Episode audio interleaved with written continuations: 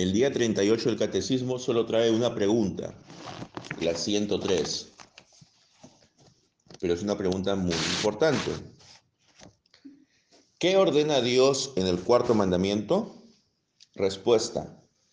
Primero, que el ministerio de la palabra y la enseñanza sean mantenidos y que yo frecuente de manera continua la iglesia, la congregación de Dios, sobre todo el diposo para oír la palabra de Dios y participar de los santos sacramentos, para invocar públicamente al Señor y para contribuir cristianamente a ayudar a los necesitados.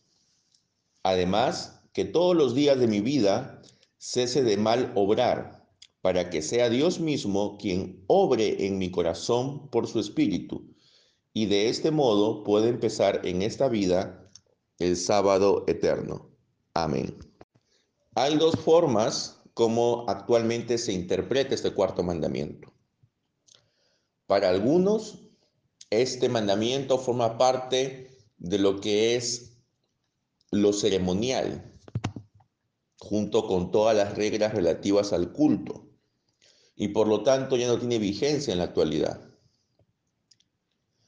Esto implicaría de que uno ya no tiene que guardar un día de entre siete para dedicarlo a Dios. Hay otra corriente que indica de que sí, todavía está vigente y que debe seguir celebrándose en el mismo día que se hacía durante el antiguo pacto, es decir, el sábado. Y más aún, desde las 6 de la tarde del viernes hasta las 6 de la tarde del sábado, porque así era como lo celebraban en el antiguo Israel. Ahora, ¿cuál es la posición de nosotros como iglesia cristiana reformada? Ninguna de las dos. Nosotros creemos que este mandamiento está vigente, al igual que los otros nueve mandamientos.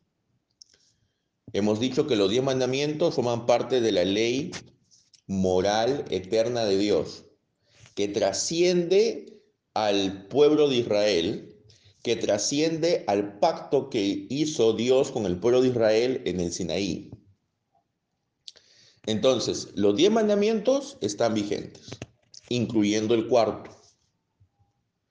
Pero no estamos de acuerdo con aquellos que dicen de que eso significa entonces que debemos guardar el día sábado.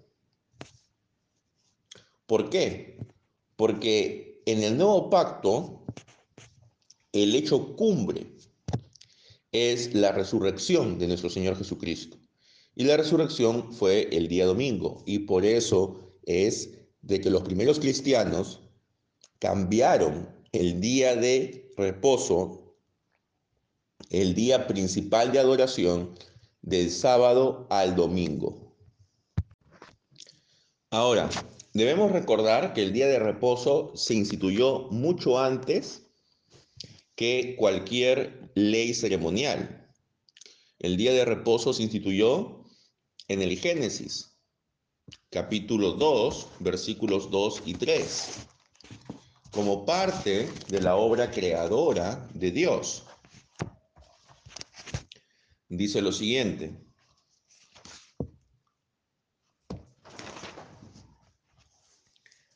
Y en el séptimo día completó Dios la obra que había hecho, y reposó en el día séptimo de toda la obra que había hecho.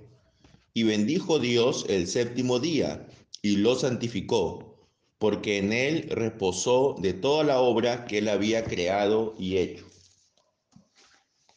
Entonces, el día de reposo pertenece al, al orden que Dios estableció para el hombre. El cuarto mandamiento no forma parte de la ley ceremonial, como algunos piensan, sino forma parte de la ley moral eterna de Dios. Dios no se equivocó en cuanto al carácter de su mandamiento. Esto lo dice eh, G.I. Williamson en su comentario a la Confesión de Fe de Westminster y colocó el día de reposo entre las demás leyes morales para que nosotros tampoco nos equivocásemos en cuanto a su carácter. Ahora, el hecho de que nosotros creamos que el día de reposo sigue vigente no significa de que debemos tener una actitud farisea en cuanto al día de reposo. Lo que criticó nuestro Señor Jesucristo es la actitud que tenían algunos extremadamente legalista en cuanto a guardar el día de reposo. Y eso impedía que en dicho día se pudieran hacer buenas obras, como por ejemplo ayudar a los necesitados, ayudar a un enfermo, etc.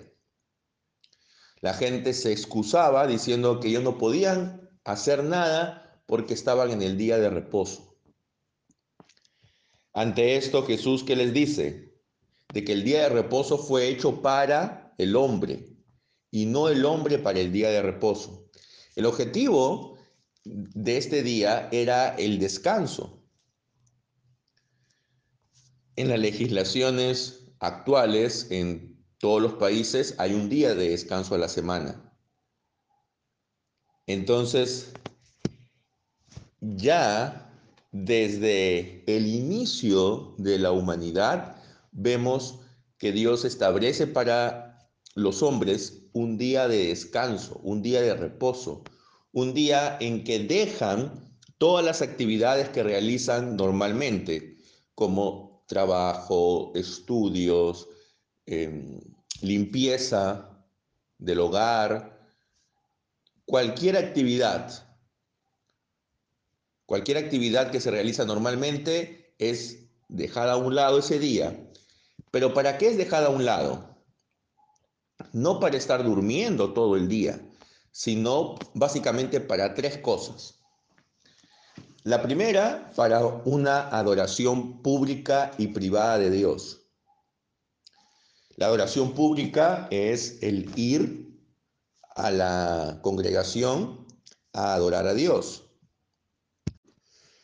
La adoración privada es cuando nosotros en casa leemos la palabra cuando cantamos salmos y otros cánticos, cuando nosotros elevamos, invocamos a Dios en oración, agradeciéndole por todo lo que Él ha hecho por nosotros.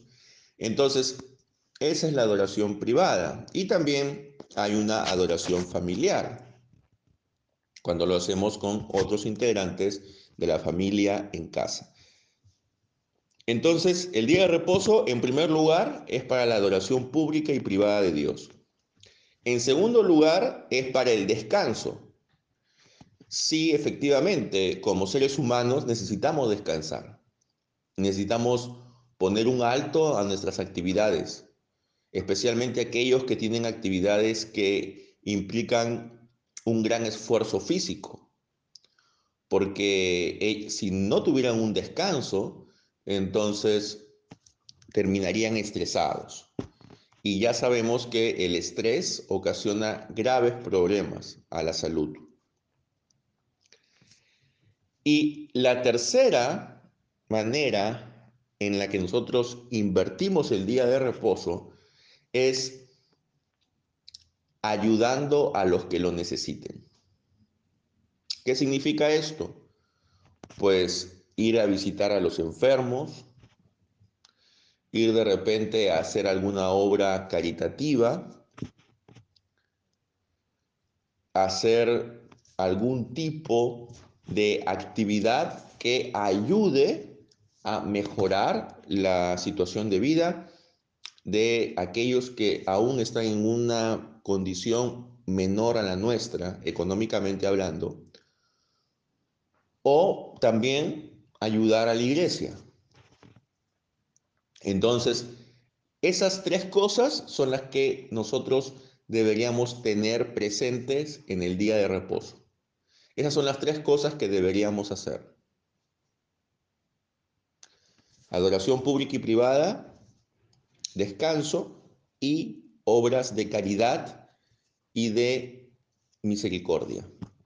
Por supuesto, hay profesiones en las que no se puede parar ningún día. en las que hay personas que necesitan trabajar en el día de reposo.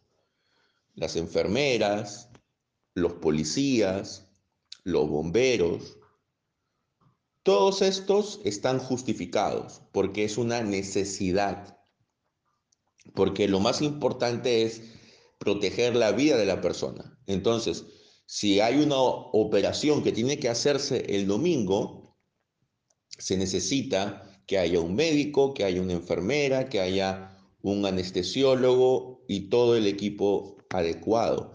Entonces, ellos no están violando el mandamiento, porque están poniendo por encima el derecho a la vida de esta persona, que si no fuera operada ese día, probablemente moriría.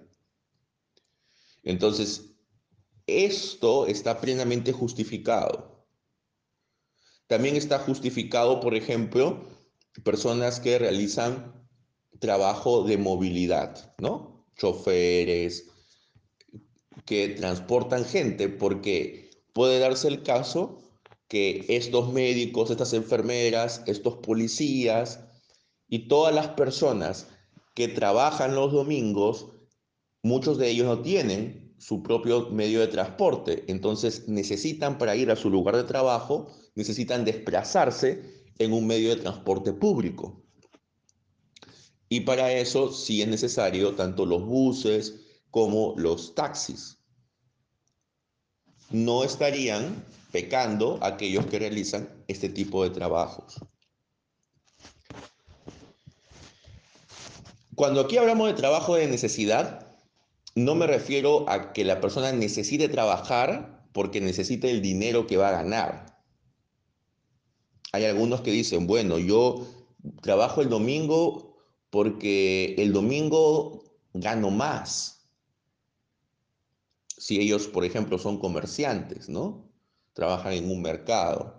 Dice, el domingo yo vendo más que otros días, entonces por eso yo trabajo el domingo. ¿Y por qué quiero ganar más? Porque tengo muchas deudas y por lo tanto necesito el dinero. Bueno, eso no es un trabajo de necesidad. Trabajo de necesidad es el que tú realizas para poder salvar la vida de alguien o poder alejar del peligro a una persona. Un policía tiene que realizar su labor de vigilancia porque si no, posiblemente alguien sería asaltado ese día. Entonces, ese sí es un trabajo de necesidad. Pero el ir por ejemplo, a construir un edificio, no es un trabajo de necesidad, porque fácilmente se puede obviar trabajar ese día y se puede trabajar un poco más el resto de días para compensar el no trabajar durante ese día.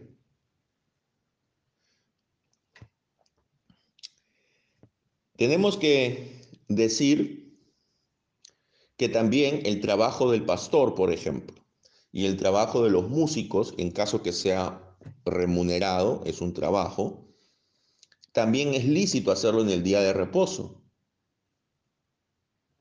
Porque es lo que permite la adoración a Dios. No debemos confundir la ley civil con la ley moral. La ley civil son las sanciones que se tenían cuando alguien incumplía una ley moral. Entonces, el hecho de que ahora, si tú violas el día de reposo, no te pase nada, ¿no? Legalmente hablando, no significa de que el día de reposo haya sido abolido. Ahora, con respecto a aquellos que dicen de que el día de reposo tiene que seguir celebrándose el sábado, ya sea el sábado desde la medianoche hasta la medianoche o desde las 6 de la tarde del viernes hasta las 6 de la tarde del sábado, tenemos que decir algunas cuantas cosas.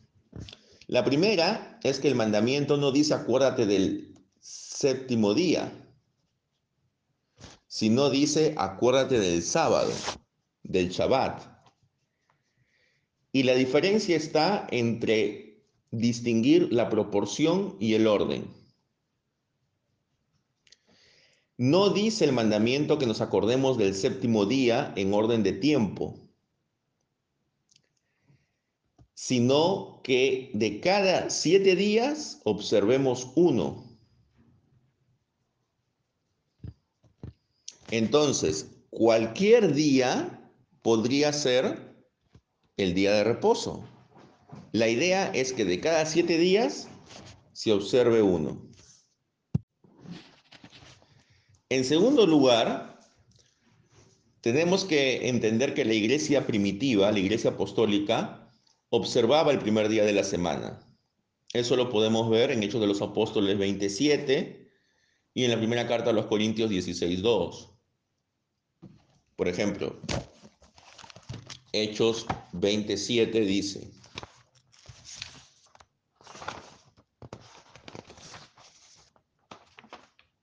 Y el primer día de la semana, cuando estábamos reunidos para partir el pan, Pablo les hablaba pensando partir al día siguiente y prolongó su discurso hasta la medianoche.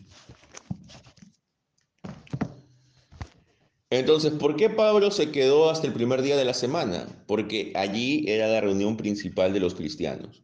Eso no significa de que no se reunieran otros días, pero la reunión principal, donde se celebraba también la Cena del Señor, era el primer día de la semana. El día de reposo es una señal perpetua del pueblo de Dios, hasta que Cristo venga. Entonces, no podemos obviar la observancia de este día. Debemos hacer lo posible para evitar violar su santidad. Esto significa que cualquier tipo de actividad que no sea necesaria para nuestro prójimo debe ser evitada. No podemos decir que estamos alabando a Dios si al mismo tiempo violamos su ley. El domingo es todo el día. Así que cuando nosotros dejemos la casa de Dios, tenemos que seguir en una actitud de adoración. No es de que dejamos la casa de Dios para luego tener todo el día para nosotros. Algunas personas comentaban, decían, bueno, a mí me gusta ir a la iglesia, cuando nosotros teníamos un servicio, recuerdan, a las 7 de la mañana, dicen, a mí me gusta ir al servicio de las 7 porque ya eso significa que a partir de las 9 máximo ya tengo todo el día libre para mí. Eso es un error, hermanos. Todo el domingo es para Dios, no es para nosotros. Eso significa que cuando tú te vayas a casa, tienes que reflexionar en lo que has escuchado en el servicio. Si toda tu familia es cristiana, o al menos alguno de tus familiares, a la hora del almuerzo, por ejemplo, pueden reflexionar y hacer preguntas, si hay niños, hacer preguntas en cuanto a lo que ellos han aprendido ese día en la iglesia. Pueden hacer una especie de concurso quizás, y también pueden, si no hay niños, pueden, entre los adultos y jóvenes, pueden también hacerse preguntas. La idea es de que evitemos en lo posible el, el ver televisión, el leer diarios y revistas y el realizar actividades recreativas y deportivas dado que no solamente debemos dejar de trabajar, sino que también debemos dejar de realizar las actividades de entretenimiento que son válidas los otros seis días de la semana. Digo que debemos evitar en lo posible, porque sí reconozco que hay situaciones en las que es muy difícil evitar el participar en los en las diversiones, ¿no? En fiestas, en reuniones familiares, porque pues en muchos casos la mayoría de nuestros familiares no son cristianos y ellos ven el domingo como su día libre para hacer lo que a ellos más les convenga. Pero ante esto nosotros debemos ser sabios y sostener de que nuestra primera obligación no es con ellos, sino es con Dios. Y aunque ellos se enojen, nosotros no podemos ceder ante sus presiones, ¿no? De ir con ellos de repente, no sé, de viaje, irnos de paseo, porque eso no es la finalidad del domingo. Shabbat significa cesar de estas cosas, tanto del trabajo, de los estudios, del entretenimiento. Y cuando hablo de trabajo, por ejemplo, para una ama de casa, el trabajo es el lavar la ropa, es el limpiar la casa. Entonces, el domingo, todas estas cosas deben ser puestas a un lado. Esto significa que usted durante los otros seis días tiene que organizar su tiempo y sus actividades de tal forma que para el domingo no tenga que realizar estas cosas. Aquellos que estudian y si tienen examen el día lunes o tienen que presentar algún trabajo, pues el sábado y los días previos tienen que estudiar para que el domingo ya no necesiten estudiar, ni tampoco estar realizando sus labores de investigación o de redacción del trabajo. Si nosotros nos organizamos, perfectamente podemos cumplir con todas nuestras actividades sin necesidad de violar el cuarto mandamiento pero es nuestra irresponsabilidad muchas veces lo que conlleva a que lo hagamos. Porque en lugar de estar poniendo como prioridad lo que debemos hacer, muchas veces esto lo dejamos para el último. Y entonces cuando ya faltan pocas horas para que presentemos el trabajo o para que sea el examen, Allí recién empezamos a hacerlo.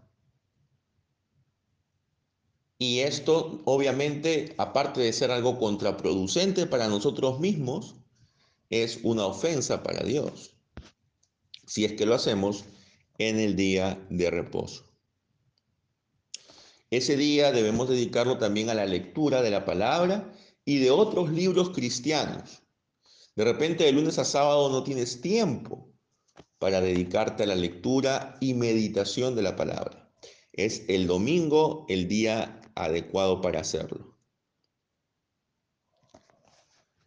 Entonces, hermanos, espero que este cuarto mandamiento sea realmente cumplido fielmente por nosotros.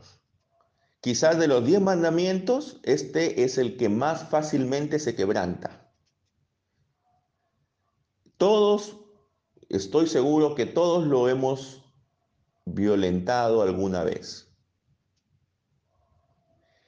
Y estoy seguro también de que el poner este cuarto mandamiento como de cumplimiento opcional es causa de que el hombre quiere hacer las cosas a su manera y no a la manera de Dios. Para no asistir a la congregación, uno tiene que tener una buena causa. Tiene que estar enfermo, tiene que estar de viaje, por un viaje de necesidad, o quizás está cuidando de alguien que está muy enfermo y del cual no puede eh, ausentarse durante más de una hora. En esos casos es entendible de que la persona no asista. Pero en cualquier otra situación, es parte de nuestra labor cristiana el participar, como dice aquí la respuesta a la pregunta, participar de los santos sacramentos, de la palabra de Dios, para invocar públicamente al Señor y para contribuir cristianamente a ayudar a los necesitados. Es allí donde nosotros dejamos nuestras ofrendas. Y con nuestras ofrendas la iglesia puede ayudar a aquellos que lo necesitan. Es allí donde participamos del sacramento de la Santa Cena, donde intercedemos unos por otros y donde escuchamos la predicación de la palabra. El hecho que ahora podamos escucharla también de manera virtual no significa de que ya no vayamos a la iglesia. La virtualidad es una gran ayuda pero también puede ser un arma de doble filo si es de que lo estamos usando para alejarnos de la comunión con los hermanos.